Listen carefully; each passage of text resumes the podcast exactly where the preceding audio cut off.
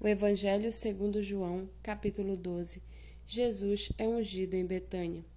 Seis dias antes da Páscoa, Jesus foi para Betânia, onde estava Lázaro, a quem ele tinha ressuscitado dentre os mortos. Prepararam-lhe ali uma ceia. Marta servia e Lázaro era um dos que estavam à mesa com Jesus. Então Maria, pegando um frasco de perfume de nardo puro, muito precioso, ungiu os pés de Jesus e os enxugou com seus cabelos e toda a casa se encheu com o cheiro do perfume.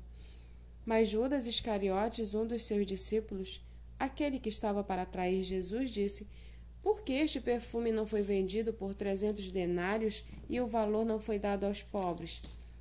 Ele disse isso não porque se preocupava com os pobres, mas porque era ladrão e, tendo a bolsa do dinheiro, tirava o que era colocado nela.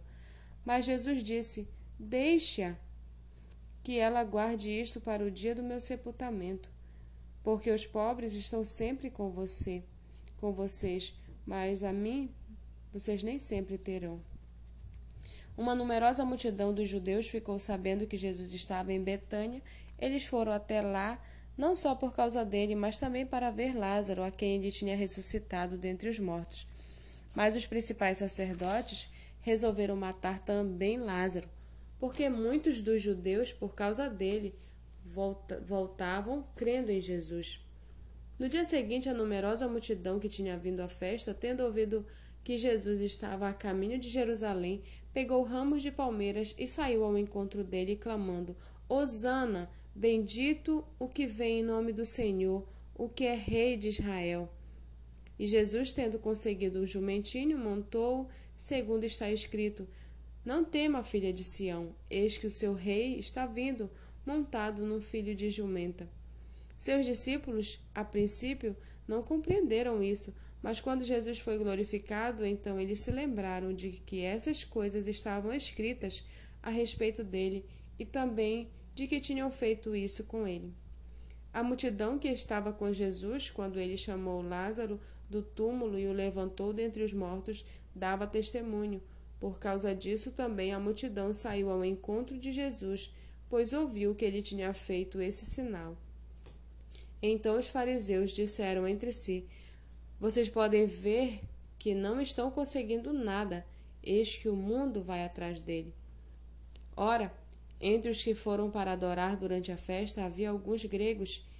Estes se dirigiram a Filipe, que era de Betsaida da Galiléia, e lhe pediram: Senhor, Queremos ver Jesus. Felipe foi dizê-lo a André, e André e Felipe o comunicaram a Jesus. Então Jesus se dirigiu a eles, dizendo: É chegada a hora de ser glorificado o Filho do Homem. Em verdade, em verdade lhes digo: se o grão de trigo caindo na terra não morrer, fica ele só, mas se morrer, produz muito fruto. Quem ama a sua vida, perde-a, mas aquele que odeia sua vida, neste mundo irá preservá-la para a vida eterna. Se alguém me serve, siga-me, e onde eu estou, ali estará também o meu servo. E se alguém me servir, meu Pai o honrará. Agora a minha alma está angustiada, e o que direi? Pai, salva-me desta hora? Não, pois foi precisamente com este propósito que eu vim para esta hora. Pai, glorifica o teu nome. Então veio uma voz do céu: Eu já o glorifiquei e ainda o glorificarei. A multidão que estava ali e que ouviu aquela voz dizia ter havido um trovão. Outros diziam: Foi um anjo que lhe falou. Então Jesus explicou: Não foi por minha causa que veio esta voz, e sim por causa de vocês. Chegou o momento de este mundo ser julgado, e agora o seu príncipe será expulso, e eu, quando for levantado da terra, atrairei todos a mim. Ele dizia isso significando com que tipo de morte estava para morrer. A multidão disse: Nós ouvimos da lei que o Cristo permanece para sempre.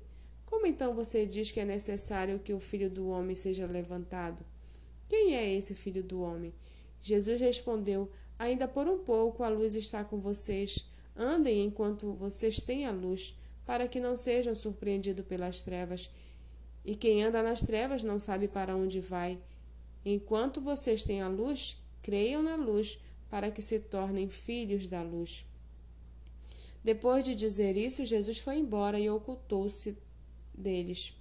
e, embora tivesse feito tantos sinais na presença deles, não creram nele, para se cumprir a palavra do profeta Isaías que diz: Senhor, quem creu em nossa pregação?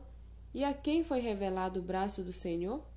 Por isso não podiam crer, porque Isaías disse ainda: cegou os olhos deles e endureceu-lhes o coração, para que não vejam com os olhos, nem entendam com o coração e se convertam e sejam por mim curados. Isaías disse isso porque viu a glória dele e falou a respeito dele. No entanto, muitos dentre as próprias autoridades creram em Jesus, mas por causa dos fariseus não o confessavam, para não serem expulsos da sinagoga, porque amaram mais a glória dos homens do que a glória de Deus. E Jesus clamou, dizendo: Quem crê em mim, quem crê em mim, não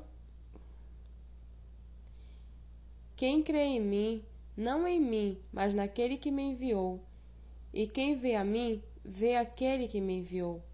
Eu vim como luz para o mundo, a fim de que todo aquele que crê em mim não permaneça nas trevas. Se alguém ouvir as minhas palavras e não as guardar, eu não o julgo, porque eu não vim para julgar o mundo, e sim para salvá-lo. Quem me rejeita e não recebe as minhas palavras, tem quem o julgue a própria palavra que falei, essa o julgará no último dia, porque eu não falei por mim mesmo, mas o Pai que me enviou, esse me ordenou o que dizer e o que anunciar. E sei que o seu mandamento é a vida eterna. Portanto, as coisas que eu digo, digo exatamente assim como o Pai me falou.